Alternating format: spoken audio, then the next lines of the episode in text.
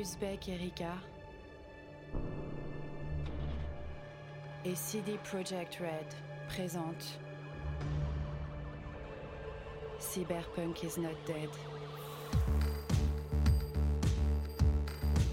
Cyberpunk is not dead. Et oui, le cyberpunk n'est pas mort, il est même bien vivant à 40 ans et des poussières.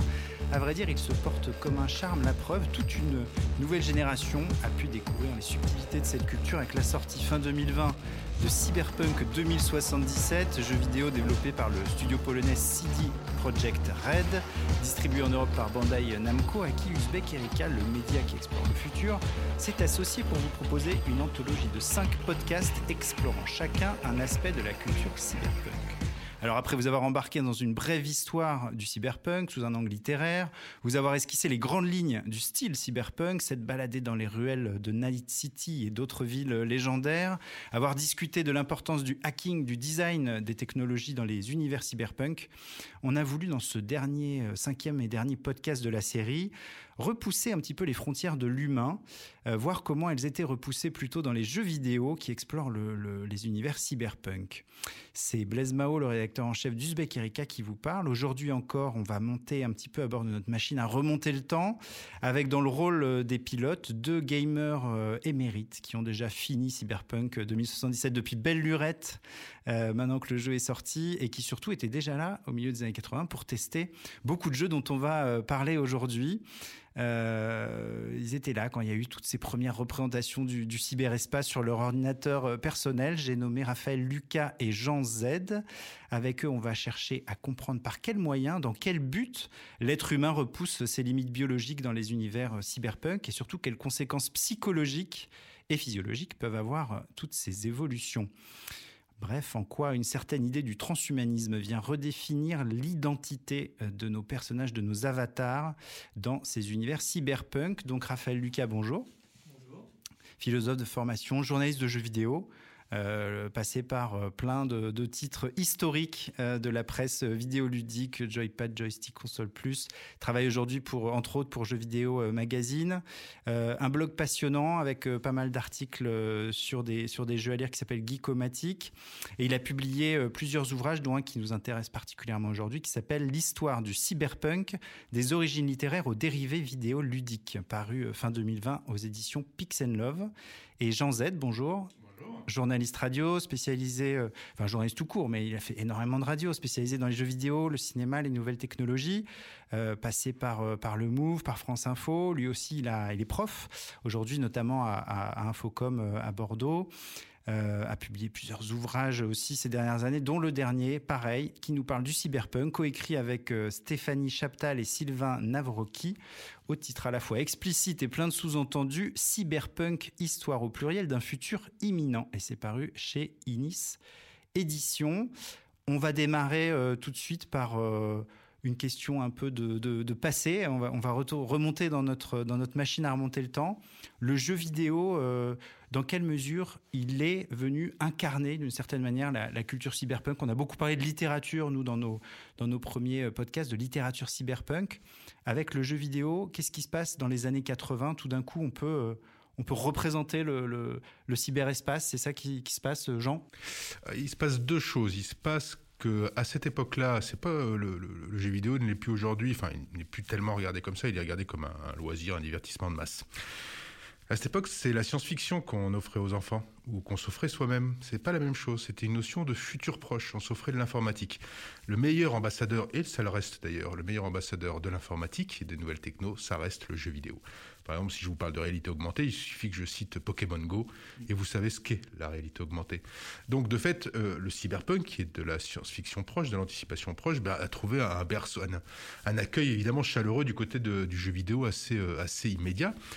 Et puis le cyberpunk, comme ça joue un peu sur ce côté cybernétique, ce côté homme transformé, euh, euh, homme amélioré, eh bien, euh, le jeu vidéo, c'est ça. Euh, même si on n'est pas dans du RPG, même si on n'est pas obligé de mettre d'avoir des compétences en plus ou des nouvelles armes ou des nouvelles armures, ben, quand on finit un Mario, on est meilleur qu'au début de la partie de Mario, c'est tout. Voilà, quand on finit un niveau, on a appris, on a eu du skill, de la compétence, on a voilà, c'est ça.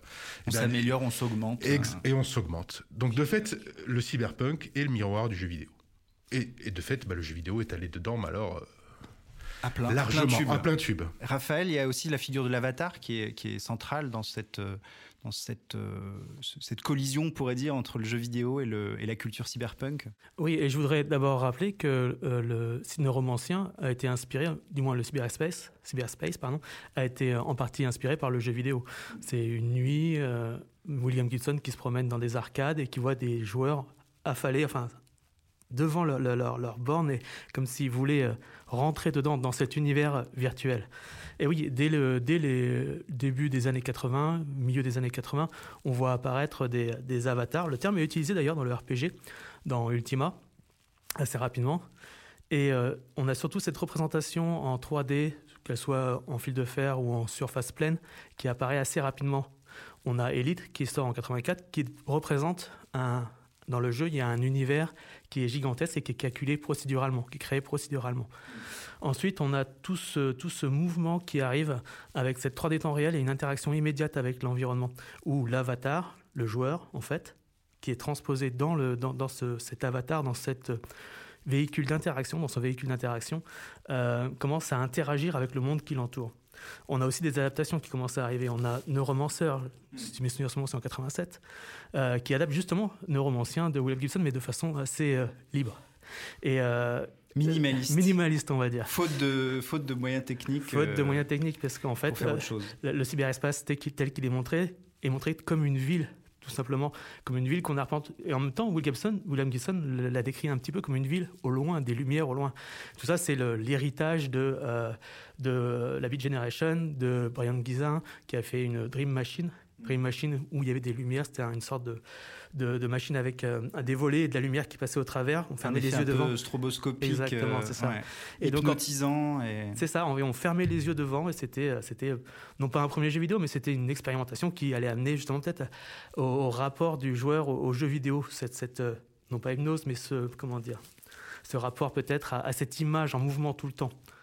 Donc il y a une dimension euh, psychédélique aussi, hein. cet héritage psychédélique euh, lié, euh, lié à la, contre-culture des années 60, lié à certains auteurs de, de, la Beat Generation Oui, Gibson le dit, hein, il s'inspire beaucoup de, de Burroughs notamment, et Timothy Leary, donc le pape du LSD, va beaucoup se rapprocher de toute cette culture cyberpunk émergente, et notamment de Gibson.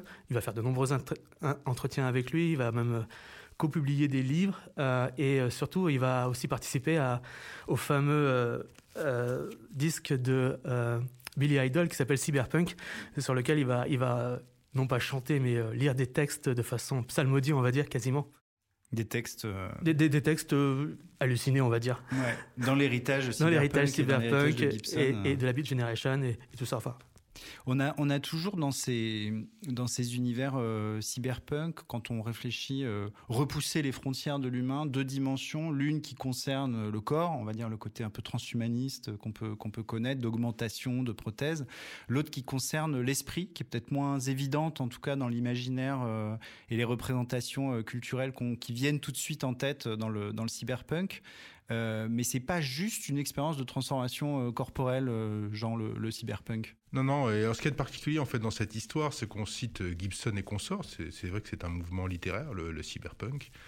Euh, c'est ce mouvement qui a conceptualisé, c'est-à-dire qui c'est lui qui a donné les mots pour qu'on puisse décrire ce qu'il y a dans le cyberpunk, donc cybernétique, cyberespace notamment, parce que cyberespace c'est vraiment le concept clé, euh, je trouve, en tout cas moi à mes yeux, du cyberpunk selon le mouvement littéraire. Sauf que deux ans avant, enfin là c'est 84, mais deux ans avant, euh, il y a Blade Runner et puis et puis et puis il y a Tron, c'est-à-dire que Blade Runner va donner une ville cyberpunk un, avenir non désirable euh, euh, et, on va commencer à expliquer un petit peu les, les, tenants les aboutissants du futur cyberpunk. Et puis il y a Tron, où là on est dans un jeu vidéo, on rejoint ce que dit Raphaël, voilà, on est dans un jeu vidéo, on est dans ce monde virtuel, quand, donc il n'y a pas de mots, je me souviens plus du nom qu'on lui donne d'ailleurs dans, dans, le film, mais déjà deux ans avant, en fait, on a, on a une imagerie qui est déjà collée à un, genre qui n'existe même pas encore. Donc c'est assez génial, donc c'est dans l'air en fait, voilà, c'est ça qui est, qui est assez important euh, de, à voir. Et donc à la fois, il y a ce côté euh, évidemment corps et il y a le côté esprit, euh, les, deux vont, les deux vont se rejoindre et le côté pirate de toute façon, voilà, c'est un peu comme la pub Apple, c'est-à-dire qu'à ce moment-là, être un geek euh, jeux vidéo, euh, ordinateur, tout ça c'est un peu mêlé à l'époque. Hein. Aujourd'hui, on fait bien le distinguo entre les passionnés de jeux vidéo, les passionnés d'ordinateur, tout ça. À l'époque, on était passionnés de jeux vidéo, on était passionnés d'ordinateur. Point. Enfin, je veux dire, il y avait de tech. De, tech. Enfin, c'est-à-dire mm. que ce monde-là, il nous faisait rêver. C'était toujours des images un peu du futur qu'il y avait sur les magazines. Enfin, moi, je m'en souviens très bien. Il y avait déjà cette science-fiction et de fait, évidemment, cette évolution euh, corporelle elle, elle, elle, allait de pair avec une, une, amélioration, on va dire, de l'espace. On allait ouvrir un nouveau continent. Voilà, D'ailleurs, c'est ce qui est arrivé. C'est-à-dire qu'en réalité, ce qu'on a dans nos smartphones, on le voit, enfin, on peut pas le voir, mais c'est un nouveau continent. Il n'est pas virtuel. Euh, la vie dans les, sur les réseaux sociaux, c'est pas virtuel, c'est pas vrai. On appelle ça virtuel parce que ça nous arrange bien, mais ce qui se passe sur les réseaux sociaux peut avoir des incidences dans la vie, euh, dans la vie réelle. Et d'ailleurs, dans des jeux comme System Shock, c'est le cas. Euh, dans System Shock, par exemple, c'est un jeu de milieu des années 90. On est dans le cyberespace, on, on va pirater une porte, et bien dans la vie réelle, la porte va s'ouvrir dans le vaisseau spatial où l'on est.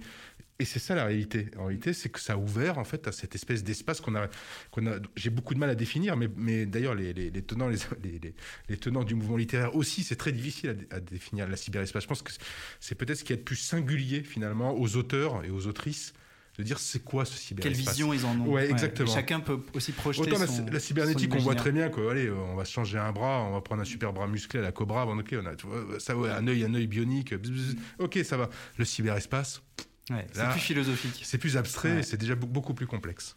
C'est un élargissement de la conscience, c'est un, un peu une ouverture des portes de la, de la perception, pour reprendre un peu le, vocabulaire aussi euh, psychédélique. C'est typiquement Timothy Leary, ça. Ouais, ça c'est Timothy Leary, mais c'est, euh, alors on a cité System Shock, mais ça traverse l'histoire du jeu vidéo.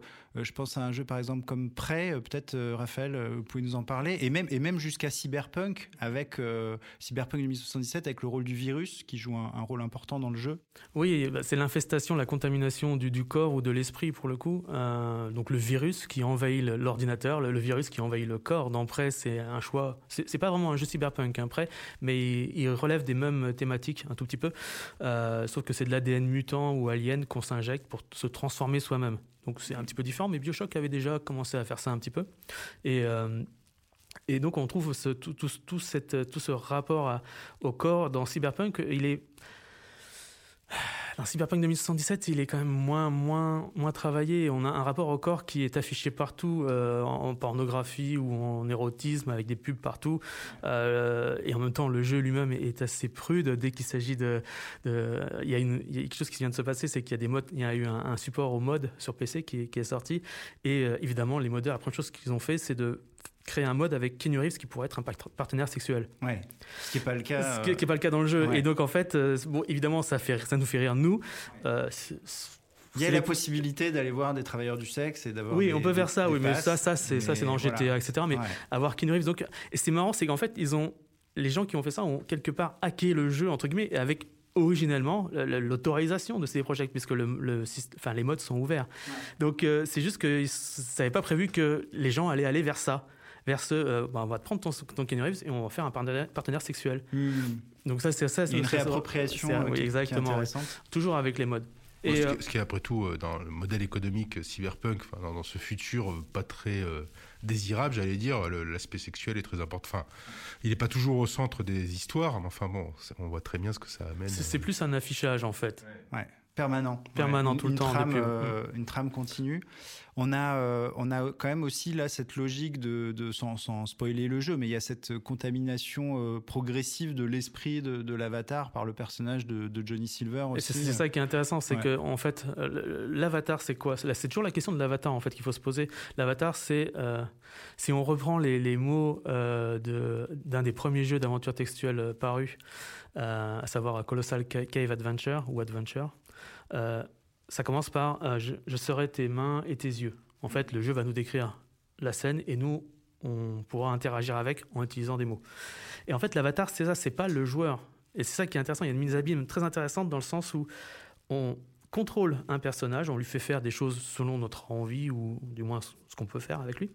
Et à côté de ça, il va être investi et piraté par un autre personnage qui est dans le jeu, qui hmm. est inscrit dans le jeu. Et sur lequel on n'a aucune prise. Et sur lequel on n'a aucune prise. Hmm. On peut discuter avec lui et tout ça, mais ça, la, trame de l'aventure et de son comportement euh, n'évolue pas à part sur, sur les dernières heures. Une des, une des manières aussi de se, de se repousser ses propres limites, finalement, c'est de s'incarner dans plusieurs avatars. Là aussi, il y a des jeux qui ont exploré ça. je pense à Nomad Soul. Euh, est-ce qu'il y a d'autres jeux sur cette peut-être genre euh, ouais, non, mais c'est vraiment l'un des plus intéressants parce que euh, après réussi ou pas, ça, je laisserai les, les, les observatrices et observateurs le décider. Mais c'est-à-dire The Nomad Soul, on n'a pas réellement l'avatar, c'est un peu tout le monde et ou personne. Et c'est-à-dire qu'on est bien embêté de, de voilà. Mais je trouve que le, point de départ est génial parce qu'après tout, on peut jouer un papillon aussi bien qu'un flic ou on va se retrouver dans la peau d'une femme, d'un homme et et c'est très étrange parce que d'un coup, on nous parle, on nous parle comme on parle à ce personnage-là, pas comme on nous parle à nous. Mm. Et c'est là où c'est assez différent. C'est là où c'est assez, euh, c'était vraiment bien vu dans The Nomad Soul. Et en plus, il y avait vraiment une ville incroyable au niveau architecture. Là, si on parle de l'extérieur, on a parlé de l'intérieur, mais l'extérieur est absolument incroyable. C'est-à-dire pour l'époque, ce qu'il a voulu faire avec le peu de gens qu'il avait, euh, David Cage, je trouve ça absolument fabuleux. Voilà, ça, ça mériterait un bon remake. C'est un jouable. C'est pas que c'est un jouable, mais c'est difficilement jouable aujourd'hui. Mais, mais cette idée-là, oui, de troubler en fait, de de troubler jusqu'à l'identité. Mais là, le trouble de l'identité, c'est euh, euh, Blade Runner, voilà. Sur Blade Runner, il y a un moment où. Euh, on sait plus qui est qui.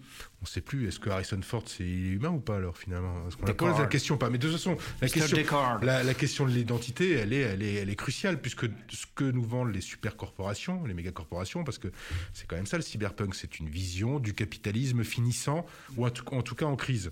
Ce qui ne veut pas dire que les autrices et les auteurs, hein, c'est des, communistes ou des euh, libertaires. Hein, ils vendent pas. Le... C'est-à-dire qu'ils prennent le, capitalisme à bout de souffle, ou post-apo ou pas d'ailleurs. Hein. Souvent, c'est après une catastrophe, mais catastrophe menée par le, côté politique. C'est le cas d'ailleurs dans Cyberpunk 2077, il y a eu 50 ans de, guerre. exactement. on est post, euh, post grande guerre quoi. Donc euh, donc on prend cet univers là et on se dit bon bah les méga l'État est corrompu de toute façon parce que l'économie a pris le dessus et les méga corporations aussi. Et à nous on nous a vendu nous petite vie hein, c'est euh, high tech low life. Nous à, nous petite vie on nous a vendu des vies sublimes à la fois des, parce qu'on aura un corps développé et amélioré, et à la fois parce qu'on a le cyberespace. Ça, va être génial, c'est super. Toutes les connaissances sont possibles. Il n'y a qu'à se brancher euh, sur l'ordinateur, sur le cerveau, à l'arrière du cerveau. Sauf que, bon, ben, on se rend compte que pas du tout. Hein. C'est un, c'est un esclavagisme euh, moderne ou ultra contemporain, et c'est tout ce qu'on a pu créer. Et on crée en fait des bandes, et euh, c'est ça le cyberpunk. Et c'est là où, c'est là où la question de l'identité est centrale. C'est-à-dire qu'il y a une perte d'identité humaine de l'humanité en son entier, mais une perte individuel aussi. C'est-à-dire qu'on se perd individuellement et on le jeu se dilue et se dissout finalement euh, dans une masse virtuelle, quoi, quelque part. Voilà. Donc et je trouve que là, pour le coup, euh, il y a une vision dans, dans Cyberpunk 2077 qui est assez, euh, voilà, qui est, qui est assez troublante derrière le côté rugueux, on va hein, parce que c'est quand même un jeu d'action et ils insistent beaucoup là-dessus. Mais ceci dit, c'est les deux voix du cyberpunk. Hein. Il y a une voix plutôt cérébrale et il y a une voix qui est clairement on défouraille, on s'éclate, on s'amuse. Ça n'empêche qu'il y, aura toujours un propos cyberpunk. Il n'y a pas le choix. On est comme on est obligé de prendre ce décor de, capitalisme finissant, on est obligé. Mais là, il y a le côté un peu plus, euh, bon, on va dire, on défouraille, on se détend. C'est ce que nous disait euh, Yacoub euh, Samalek, qui est un des créateurs du jeu, qui, travaille euh, donc pour le, studio CD Projekt Red. Il nous disait Night City, donc la ville hein, de, Cyberpunk 2077, est pleine d'individus seuls et anxieux. Et les cyber-augmentations ne font qu'exacerber ce problème. Les gens, non seulement ne se font plus confiance entre eux, mais ils ne se font même plus confiance à eux-mêmes. Donc on retrouve cette espèce de de doute identitaire quoi qui est qui est qui est intéressant euh, et, on n'est pas seulement dans une, effectivement, dans une augmentation, mais aussi dans un rapport presque de, perte. Euh, plus que d'enrichissement de soi, de perte de soi ou de, ou de diffusion de soi sur plusieurs, euh, sur, plusieurs canaux ou sur plusieurs corps. Il y a aussi le, rôle de la brain dance, la danse sensorielle dans, Cyberpunk 2077 qui qui est important, qui, est là aussi un héritage cyberpunk où si je, schématise, on va dire que le, cinéma ne suffit plus. Euh, il faut aller vivre les expériences euh, des autres, que ce soit des expériences de parfois de torture euh, quand c'est utilisé à des fins pas très bienveillantes, mais voilà, pour le dire euh, clairement, snuff, torture porn et autres joyeusetés. Euh, ou alors au contraire, de manière plus euh, drogue, drogue douce. Mais il y a, ce, jeu autour de la brain dance. Qu'est-ce qu'on peut en, dire? C'est quoi? C'est une forme de dépassement aussi là de son état cérébral? C'est quelque chose qui vous a fait penser à d'autres. Ça m'a fait penser moi à Strange Days pour le coup, qui est un classique de SF aussi, qui est un peu vieilli peut-être aujourd'hui, mais dont le propos est toujours me paraît toujours d'actualité.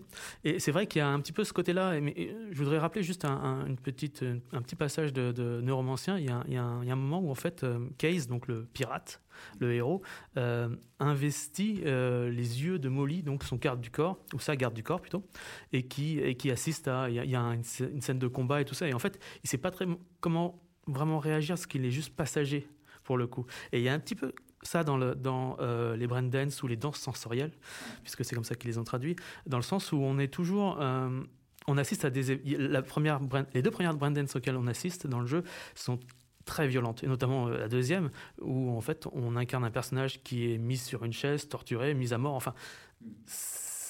Et c'est toujours ça qui est... Encore une fois, on revient à l'avatar, à savoir qu'on est un joueur extérieur qui incarne un personnage qui lui va se plonger dans une dans les yeux de quelqu'un d'autre, en fait. Mm qui va vivre la même chose que quelqu'un d'autre. Une sorte de mise en abîme. On est dans une mise en abîme en fait, de l'avatar dans l'avatar en fait. Mm. C'est et, ça c'est très intéressant. Après tout le reste, tout ce qui concerne la dance ou la danse sensorielle, c'est juste un mini jeu d'enquête où il faut chercher, passer d'une caméra à l'autre, chercher des indices, chercher des indices, passer en arrière. C'est comme une, une, cassette vidéo. C'est un peu ce que fait euh, euh, dans Blade Runner exactement. Il y a cette scène où en fait il passe en avant, en arrière, il, zoome, il rembobine, etc. C'est un petit peu ça. Ou Remember Me, euh, le jeu de Dontnod qui qui avait pas assez à mon goût, mais pas il y avait quelques séquences comme ça qui étaient très réussies. On revient en arrière, en avant pour, pour euh, arriver à la scène que l'on veut ou arriver au but que, le, que l'on recherche. Mais Strange Days de Catherine Bigelow, c'est un bon. Euh, c'est peut-être pas son film le plus réussi, mais c'est un film qui reste encore vraiment intéressant. Là, aussi, un Los Angeles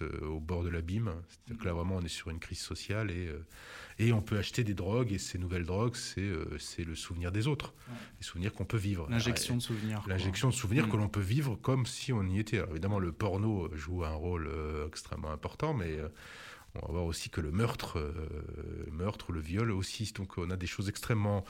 c'est très bizarre, extrêmement dur, parfois extrêmement euh, j'allais dire cucul la praline, euh, question euh, glamour, question amour, et d'un autre côté hein, une violence insupportable en fait, et, qu'elle nous renvoie vraiment là, pour le coup, elle est, elle est, frontale Catherine Miglo quand elle fait ça, et c'est vraiment, ça reste un, une œuvre vraiment intéressante là-dessus, assez réussie, qui est un peu trop long. Enfin bon voilà, il y, avait plein de choses à Comme en dire. Souvent avec Catherine Biglow, c'est souvent, très bien mais un peu long, mais comme des mineurs. non, non, et je pense qu'en plus, comme elle l'a écrit avec James Cameron, ils n'étaient pas tout à fait d'accord sur la, les voies à prendre. Je pense qu'elle elle avait une une voix beaucoup plus radicale et lui avait une voix beaucoup plus cuculapraline. Donc c'est assez mm. étrange à, dire. Donc lui avait une vision plus, plus amour, euh, bleuette, etc. Et c'est elle qui, est, qui, a, qui a amené vers ce côté glaçant, euh, ce côté physique de revivre des, les horreurs des autres. Quoi. Euh, ça c'est vraiment. Et, c'est aussi le côté. Je pense que c'est ça aussi le côté cyberpunk. Ce côté cette déperdition de soi. La, la braindance, elle fait aussi penser à, la réalité virtuelle. C'est une, forme, on va dire, un peu plus extrême et beaucoup plus réaliste de réalité virtuelle, qui est un peu aussi le, euh, le, stade auquel, enfin la technologie à laquelle on pense tout de suite quand on pense immersion. Euh, il y a eu des films comme Ready Player One euh, de, Spielberg. Il y a l'objet qui est commercialisé, qui n'a pas encore le, succès qui était annoncé pour plein de raisons, mais euh, dans le jeu vidéo aussi, la question de la réalité virtuelle et de l'immersion via un casque, elle s'est, elle s'est beaucoup euh, posée. Euh, je pense à un jeu comme, comme Rez. oui. par exemple. Peut-être on peut revenir dessus, Raphaël. oui, mais même dès les, dès les années 80, on voit des jeux qui sont livrés avec des lunettes pour voir en 3D oui, qui donnait très mal à la tête. J'ai oublié le, nom de cet incroyable objet. Il y a celui-là aussi, oui, le, le, Virtua Boy, c'est ça Oui, le Virtua Boy. il y a eu d'autres essais avant, hein, avec des lunettes bleues et, bleues et rouges. Sega aussi euh, y est allé de, son casque. et donc en fait, tout le monde a essayé de faire des casques. Et c'est vrai que euh, si on regarde un tout petit peu les magazines des années, du début des années 90, il y a déjà des casques en fait. Mais évidemment, les, les journalistes sont très critiques vis-à-vis de ces casques, puisque c'est l'impression, enfin, c'est pas là, quoi, ça marche pas. Il y, a, toujours cette, envie de casse, cette envie d'ailleurs et d'être immergé dans cet ailleurs qui est, le, le monde du jeu vidéo, et de plus en plus quand c'est des mondes ouverts, etc. Mais c'est vrai qu'aujourd'hui, quand on regarde la réalité virtuelle rapidement, euh, on, est, on est sur des expériences. C'est ça qui est intéressant pour le coup sur le, le rapport au brain dance, tout ça. C'est que, mis à part quelques jeux un peu plus longs, qui sont sortis dernièrement, les toutes premières heures de, cette réalité virtuelle des derniers casques, l'Oculus Rift, etc., hmm. euh, ce sont des, expériences très courtes qui durent une heure, deux heures, et euh, qui proposaient juste quelque chose. Des jeux d'enquête souvent aussi parfois, hein, comme le Batman. Très réussi le Batman d'ailleurs, je conseille. Et, euh, et, à côté de ça, donc il y a des jeux comme Rez, qui n'est pas un jeu tout neuf, puisqu'il date du hmm, la fin des années 90, si je dis pas de bêtises. Oui, 90 début 2000, je sais quelque chose comme et qui est ressorti, qui depuis est ressorti quasiment sur chaque génération de consoles et qui est un, un jeu japonais, euh, et qui euh, immerge Mizoguchi, oui, Tetsuya Mizoguchi, et qui immerge en fait dans un dans un cyberespace qui est où il y a toute la culture en fait. On passe par plusieurs niveaux, il y a cinq ou six niveaux, et euh, on passe par les pyramides, par les Aztèques, etc. Et toute la culture humaine, tout tout, tout ce qu'on a engrangé comme culture est là sous forme de de fils de fer. On Mizoguchi reprend toute la, comment dire, tout le vocabulaire des, premiers jeux en, en- en 3D, euh, que ce soit des surfaces pleines ou des surfaces euh, ou des, fils de fer. Et il utilise ça pour, pour créer ce- cet univers euh, étrange où on a un avatar qui lui se transforme aussi au fur et à mesure. hein. Au début, il est juste fil de fer, puis ensuite il est des petits carrés, et puis à la fin, c'est une sorte de sage en train de, de- faire sa, méditation. Dans sa forme aboutie. Dans sa forme euh, aboutie, ouais, ouais. finale. Et euh, ce qui est intéressant, c'est que Mizoguchi, ce qu'il a fait sur cette, la dernière version, c'est de créer un nouveau niveau et de- d'en faire un jeu en- avec casque virtuel, un jeu en réalité virtuelle, et de créer aussi une sorte de tenue euh, pour s'immerger encore plus. C'est une tenue qu'il a utilisée une ou deux fois. Alors, à savoir si c'est commercial ou pas, si c'était juste pour vendre le jeu ou pas, je pense qu'il y, a- il y a quelque Un chose. peu gadget un et peu gadget, un ouais. peu Mais utile aussi. On voit aussi quand même euh, sur les dernières générations de consoles, notamment la, la PS5, euh, tout ce qui est, et même chez d'autres constructeurs, euh, des, des, des, des outils, des, euh, comment dire, des euh, interfaces comme des manettes ou des, des gants avec des retours haptiques pour qu'on ressente justement la force, le, retour en fait, et qu'on ait un monde qui soit plus résistant face à nous, un monde qui est virtuel mais qui résiste aussi à nos demandes.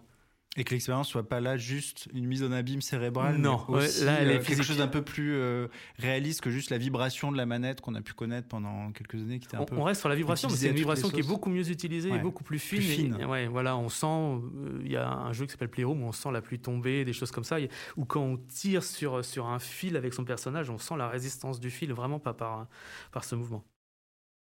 Oui, et puis bon, euh, au-delà de, de- de- Encore une fois, je le répète, hein, le, le jeu vidéo, c'est un ambassadeur des nouvelles technologies. Il le sera, euh, il l'a été, il le sera, il le sera encore demain. La VR, ça existe pour bien d'autres choses, hein, d'applications, mais on n'en parle quasiment que pour le jeu vidéo. Ce qui est assez étrange, en tout cas publiquement, euh, médiatiquement, c'est le jeu vidéo qui vient en premier parce que, parce que voilà, le jeu vidéo porte ça. Mais on oublie une, on oublie une. D'ailleurs, c'est ça reste une grande difficulté à concevoir et à produire. On oublie que le monde ouvert, par exemple, le genre monde ouvert, est une prouesse technologique en soi. C'est-à-dire euh, faire vivre 40 km, enfin 30-40 km aujourd'hui, voilà, de, de, de, de, ville et de, de vie et de ville, hein, euh, puisque là c'est une ville dans Cyberpunk 2077, bien c'est une prouesse. Et c'est un gage d'immersion. C'est ça la promesse d'immersion. Et c'était ça la promesse. euh, C'est pour ça que le jeu a été d'ailleurs aussi hypé. C'est-à-dire que vivre un peu. Retourner un peu comme dans les années 2000 avec Deus Ex, qui est quand même euh, quasiment l'Himalaya du jeu cyberpunk, extrêmement complexe, mais qui est un jeu d'action qui ne, qui ne lâche rien sur le côté jeu d'action. C'est un jeu d'action, point. Et là, on, on allait renouer ça avec un- une ville, une vraie ville cyberpunk. Ça, c'est une promesse d'immersion qui dit pas son nom, mais enfin qui est là, quoi. Voilà, c'est ça. Voilà, on veut être immergé complètement. Alors évidemment, la VR pourrait jouer un rôle, mais c'est déjà en soi absolument, euh, voilà, on est, je veux dire, on est L'immersion est là, quoi. ah bah l'immersion elle est là. Je veux dire si, si, si la ville fonctionne, on est dans la ville. Point. Et d'ailleurs ça fonctionne sur plein de gens. hein. Le, jeu est un succès. Moi j'ai vu des retours euh, de gens, euh, pas, des journalistes. Voilà il- la ville en tout cas, euh, on y est. Voilà et donc ça c'est déjà c'est quasiment aussi une promesse cyberpunk. Voilà c'est la promesse d'aller d'aller euh, d'aller euh, dans et à la fois dans le côté cyberespace et à la fois dans le côté euh, architecture classique normale le monde normal. Voilà là-dessus c'est je trouve que c'est vraiment pour le coup une, des réussites et c'est une des promesses du monde ouvert c'est-à-dire de dire ok venez avec nous pas besoin de casque là vous êtes c'est comme dans un GTA vous êtes dedans et vous allez plus en sortir. Et d'ailleurs c'est souvent des jeux monde euh, une fois qu'on joue à Red Dead 2 machin on reste sur le online GTA le online cartonne parce que parce qu'on reste promène, quoi. ben, on reste dans ces mondes quoi Enfin, on reste dans ce monde. Au-delà de l'action, au-delà de la Au-delà de trame. l'action, c'est déjà, une Ouais. immer- c'est déjà une promesse d'immersion en soi, et je pense que le succès de Cyberpunk 2077, c'est ça aussi, c'est de dire, euh, venez, on, vous allez vivre dans une ville cyberpunk. Voilà, comme vous en avez toujours rêvé. Voilà, c'est en tout cas les pour les fans. C'est vrai que ça fait partie des, des, des, des ressentis un peu positifs qu'on a, qu'on a quand on joue, euh, plus que le plus que le le- l'arsenal de prothèses qui est, assez classique, on a l'impression qu'on a déjà, on va pas réinventer le, le, le schmilblick Après, sur, la- le- sur le, le- côté le- tech et cyberware. Le jeu de Euh, rôle euh, invente pas le, la- le fil à couper le cyberpunk. Hein. non, non, mais Mike Pondsmith qui, a, qui réalise le, le, le, Le jeu de rôle, à la euh, fin des années inspiré 80. Le jeu vidéo, ouais. Voilà, exactement, c'est le, le Cyberpunk 2013. Euh, lui, il se dit waouh, ça va défourailler. On va jouer à un jeu de rôle papier, on va se flinguer à mort. Ça va être. C'est ça qu'il veut. Hein. C'est pas Blade Runner en disant mon Dieu, est-ce que est-ce que c'est des, des robots, des euh, non, qui suis-je, qui dans quelle étagère hein, C'est pas ça. hein. Quand il a écrit euh, justement son Cyberpunk 2013, en fait, et il disait euh, Oui, alors neuromancien, c'est bien, mais c'est un peu cérébral. hein. Son slogan, c'est un peu la forme plus que le fond. Voilà. Voilà, et, et- et l'adaptation. Gibson, euh, on n'a pas tout compris, quoi. Non, non, mais l'adaptation, la- c'est-à-dire que l'adaptation, pour le coup, est fidèle à un univers qui se prend pas beaucoup la tête. Enfin, il- c'est aussi ça. Alors, on peut. Alors, attention, il y a les, les maîtres du jeu vont dire, euh, Monsieur, qu'est-ce que vous racontez Euh, Si moi, moi, je suis un bon maître du jeu, donc je pourrais amener une histoire. Mais de fait, dans le fond, en tout cas, ce qu'a voulu Mike Pondsmith, c'est C'est c'est très fidèle au jeu de rôle et, et- et le jeu de rôle était déjà très branché, ça Et défouraille. il y a vraiment deux voix. hein. Et D'ailleurs, Shadowrun, si on parle de Shadowrun, qui est, le, qui est le Tolkien plus Gibson, qui hérissait d'ailleurs William Gibson, l'auteur William Gibson, mais il pouvait pas beaucoup l'attaquer parce que oui, il y avait la magie en plus, du cyberpunk plus de la magie, donc des, des- des- des trolls et des, et des magiciens. Il disait mais qu'est-ce que ça vient de faire là, dans mon univers à moi de, de- Mais il, disait aussi, mais j'ai pas grand-chose à dire parce que moi aussi j'ai fait du genre. Moi aussi j'ai mélangé du détective avec de la science-fiction. Moi aussi j'ai pris des genres populaires, des genres de gare et Du western, j'ai pris des romans de gare et, euh, ouais. j'ai- je les ai mélangés pour faire autre chose. Mais il n'empêche que, voilà, enfin, ces mondes-là, voilà, peuvent être à la fois très euh, cérébraux et puis euh, très concons, quoi. Dernière question à chacun. Soit un souvenir, soit une référence de jeu euh, cyberpunk qu'il faut absolument euh, découvrir ou redécouvrir. Euh, on a cité hein, beaucoup de jeux là aujourd'hui, mais si pas forcément quelque chose de pas. C'est délicat parce qu'avec Raphaël, on rigolait juste avant l'enregistrement en se disant, ouais, mais bon, tel jeu, pour le rejouer, bonjour, faut être- c'est costaud aujourd'hui, hein, il a ça vieilli, quoi. Voilà, enfin. Euh, là, il y a- dans le problème, il y a un problème de référencement parce qu'il y a des jeux comme Deus Ex qui sont absolument, voilà, pour moi, enfin, je veux dire, voilà, où- est-ce que je vais les conseiller en 2021 Pouah, Ça, c'est compliqué, vous voyez. Le moment de découverte de, du Oui, jeu parce que moi, je l'ai découvert en. C'était voilà, c'était l'âge d'or du PC, moi, pour moi, et euh, c'était incroyable, c'était fou, quoi, de découvrir ça. Aujourd'hui, qu'est-ce qui serait fou euh, Voilà, c'est ça que je dis. Est-ce que, est-ce que un, un- gars de 18 ans qui joue aujourd'hui aurait cette même impression de, de folie euh Je pense que techniquement, ce serait un peu compliqué, quoi. Ce un peu compliqué. Ce qui est dommage d'ailleurs, hein, même un, un système choc, pour moi, ça reste des. euh, des euh, mais Des jeux d'une époque. des jeux d'une époque et qui ont été pillés en plus. Donc en fait, euh, tous ces jeux-là, ils ont. Ils ont euh, contribué. ah, euh, c'est un échelon. euh, Ah oui, bah, par exemple dans la, dans la narration environnementale, trouver, trouver son, garder l'action, rester dans l'action. Mais par contre, on aura tout autour de nous, on nous raconte une histoire. Alors comment C'est un objet, c'est une cassette audio, c'est ce qu'on veut, mais ça, c'est des coups de génie qui sont dans System Shock, dans Bioshock et dans, Deus Ex, d'ailleurs, qui sont à peu près les mêmes équipes. hein. Voilà, enfin en tout cas des équipes qui, qui se sont souvent croisées, des équipes de production. Donc voilà, moi, c'est ces trois, enfin, c'est ces trois univers. Découvrir un jour Bioshock, System Shock et Deus Ex pour voir comment, euh, finalement, on peut vous raconter une histoire ambitieuse tout en étant dans l'action pure du jeu vidéo, c'est-à-dire vraiment dans l'interaction. En abandonnant quasiment jamais son arme. Oh, ça défouraille. Vous allez défourailler, il n'y a pas de souci. Mais par contre, vous allez être vraiment engagé dans, une, dans un récit Vous allez réfléchir entre dans deux, un deux personnage. défouraillages. Ah, ah, oui, je défouraille, mais pourquoi je défouraille? Enfin, comment? Qu'est-ce qui se passe? Et ça, c'est intéressant avec ces trois-là, en tout cas. Donc du cyberpunk et du, et du biopunk aussi. Oui, euh. oui, c'est ça. Alors, je mélange un peu les gens, mais je- parce que je pense que le cyberpunk a joué un vrai rôle sur ces trois jeux, un rôle très très important euh, et majeur. Voilà. Raphaël? Euh, alors moi, bah, j'irai sur des, sur des jeux dont on a pas- déjà parlé. Donc Rez, qui est facilement accessible et qui en plus sur PS4. euh, Qui est vraiment une bombe. Hein. Qui est vraiment, euh, le- cyberpunk ou pas, vous pouvez y aller. Ah oui, oui, là, c'est pour le comme coup, un jeu rythmique, c'est absolument. euh, Voilà, il y a un rapport justement au rythme et au corps, à la vibration dans la manette. Il y a, il y a tout ça qui est déjà là. hein. Il avait déjà pensé à tout, à Mizoguchi. Euh, J'irai sur près 2017 aussi.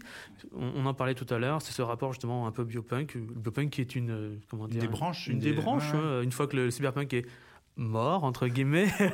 Mort vivant. Mort Enfin, toujours, c'est ça, il, voilà, veut pas ça. il quand même pas mourir. hein. Non, il veut pas, il veut pas. tellement. S'accroche. Après, c'est vrai qu'on on le voit surtout dans le jeu vidéo. hein. Je- et puis bientôt peut-être de, nouveau Euh, dans littérature le film. pas mal, littérature quand même pas mal. Ouais. Euh, c'est vrai que cinéma un peu moins, enfin ils ont un peu lâché l'affaire. La littérature, Mais littérature, post-apo, ouais, ça ouais, la littérature est toujours intéressée, même si elle a fait Mm. transformer D'ailleurs, même le jeu vidéo, d'ailleurs, euh, même si elles ont transformé le cyberpunk. Euh, tout- Pour en faire autre chose, oui, oui, Ouais. bah oui, euh, biopunk ou alors du, du euh, néo, néo cyberpunk, des choses comme ça, bien sûr.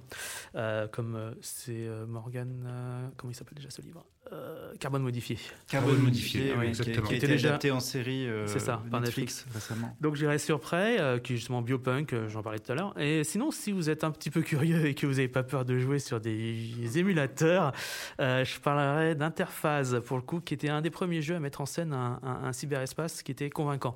Euh, 3D surface pleine, euh, etc. Mais qui... pour le coup, permettait de, jouer sur ce dont parlait euh, Jean tout à l'heure, euh, pour, euh, je crois que c'était sur Deus Ex, il me semble, où en fait on incarne un personnage qui est dans le cyberespace et il y en a un deuxième qu'on n'incarne pas, qui se déplace selon un script automatique et il faut lui ouvrir les portes, tout ça, donc il faut aller déverrouiller ces portes depuis l'intérieur, en faisant attention aux gardes qui passent, exactement aux routines des gardes. Donc, et ça, c'est ça, c'est un, jeu intéressant parce qu'il est vraiment avant-gardiste et il est avant-gardiste aussi sur l'utilisation de, la, de la 3D et surtout sur des, sur des ordinateurs comme l'Amiga. donc euh, voilà, si vous savez euh, faire tourner un émulateur Amiga, euh, pourquoi pas.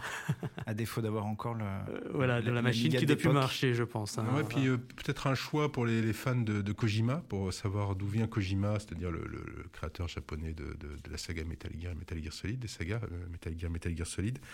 Peut-être aller voir un- du côté de ses débuts et de bien comprendre comment un Metal Gear Solid 2, par exemple, a pu voir le jour avec ses thématiques, euh, ma foi, tout à fait actuelles, euh, c'est-à-dire le complotisme, euh, l'information diluée dans le, dans le faux, en tout cas dans, réel. dans, dans- dans le- euh, dans un tel flux d'infos qu'on voit plus quelle est l'info, qui est l'info, où est l'info.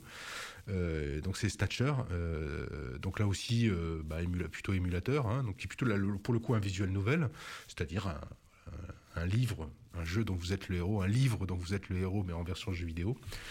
Et on est en post-apo, euh, c'est du cyberpunk parce qu'il s'est complètement inspiré de Blade Runner. euh, il y a des citations qui sont grosses, ça, qui sont qui font. Oh, il y a des yeux. visuels qui copient Oui, complètement, que même, même tout, tout le Hollywood, hein, l'arme fatale, etc. etc. Et c'est intéressant parce que je pense qu'il y a des fans, euh, il y a toujours des fans de Kojima quelque part, donc il y en a, il y en a qui écoutent. Et, et, et surtout, voilà, pour, pour aller découvrir ça, surtout que là, pour le coup, le visuel novel, c'est assez ouvert et assez, entre guillemets, intemporel. Voilà, on est plutôt sur des choses qu'on vous raconte, plutôt que sur des phases d'action qui ont un peu vieilli ou pas. Voilà, donc euh, euh, allez jeter un coup d'œil là-dessus parce que c'est 88 hein, quand même déjà. hein. Alors, donc il faut savoir que je sais même pas si la traduction de- du Neuromancer était arrivée au Japon. Je sais- Ouais. il faut, C'était une autre époque. c'était une autre époque. rapide. Je sais même pas si elle, si elle venait pas à peine d'arriver ou c'est arrivé un an avant. Je pense que ce serait l'occasion d'une autre émission sur la littérature, l'arrivée de, de la littérature cyberpunk au Japon. Les et- décalages euh, et, et décalages. que mais ça en a même eu, temps, le, ouais. le Japon avait déjà une, beaucoup, beaucoup de, de bah, Akira, Akira, évidemment, mais plein d'autres, plein d'autres aussi histoires avant. Et il y avait, il y avait des magazines déjà de SF qui commençaient à traduire justement euh, les auteurs de cyberpunk, je crois, avant que Neuromancien soit sorti hein, au Japon. Et puis plein d'auteurs cyberpunk ou de réalisateurs se sont eux-mêmes inspirés de Tokyo, qui était déjà une des incarnations du futur. Des, Bah, des- Blade Runner, hein, en partie. À euh, commencer par Blade Runner, ouais. Donc Exactement. Snatcher, euh, vision japonaise, très inspirée par Blade Runner, mais vision japonaise aussi. du Oui, c'est ça. C'est ça où c'est très bizarre. C'est pour ça que c'était déjà planétaire à l'époque, alors que le, le monde n'était pas mondialisé comme il l'est, euh, comme il est aujourd'hui. Le monde réel n'était pas du tout mondialisé. Et oui, euh, effectivement, ce- le, le Japon, c'était pour les Américains, en tout cas, c'était la vision du futur. C'est-à-dire que ce qu'on mettait en scène dans le monde réel pour dire le futur, pour dire qu'un monde, qu'un pays était déjà dans le futur, on citait le Japon. C'était ce référent-là. Voilà, c'était ce référent-là. Avec ses robots, déjà. Avec ses robots déjà, etc. ouais. Ces reportages sur T- euh, TF1, oui, c'est ça Où il y avait souvent des choses comme ça euh, au Japon, les robots japonais. euh. On finit sur le Japon, pays du futur. Merci à tous les deux. Merci Jean, merci, Merci. euh, Raphaël. Euh, merci à vous, euh, chers auditeurs. On espère que cette plongée dans le, dans le cyberpunk de neuromancien à cyberpunk 2077 vous a intéressé. Il y avait plein de références. Vous allez pouvoir retrouver tout ça évidemment sur le, sur le site d'Uzbek Erika. Euh, voilà, on a essayé de repousser les frontières euh, du cyberpunk et, en tout cas de, de l'humanité, euh, de son corps et de son esprit. Rendez-vous dans le, dans le futur. À bientôt et bonne écoute.